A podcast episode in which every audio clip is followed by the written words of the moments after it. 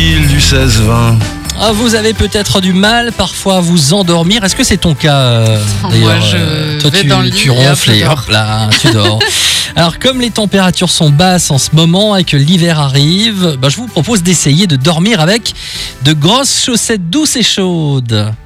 Ça C'est te dirait pas du tout. euh, ah. Bah oui, mais d'après une étude, se couvrir les pieds permettrait d'améliorer vos nuits et vous faire gagner de précieuses minutes de sommeil. Oui, bah vous les collez sinon sur les cuisses de votre partenaire et puis ça Oui, marche ça. aussi. Ce sont des chercheurs sud-coréens qui sont parvenus à cette conclusion. Leur enquête, publiée dans la Bibliothèque nationale américaine de médecine, s'est portée en fait sur six jeunes hommes ne présentant aucun trouble du sommeil et à la qualité de vie saine. Pendant plusieurs nuits, ils ont porté ou non des chaussettes et de nombreuses mesures ont été prises.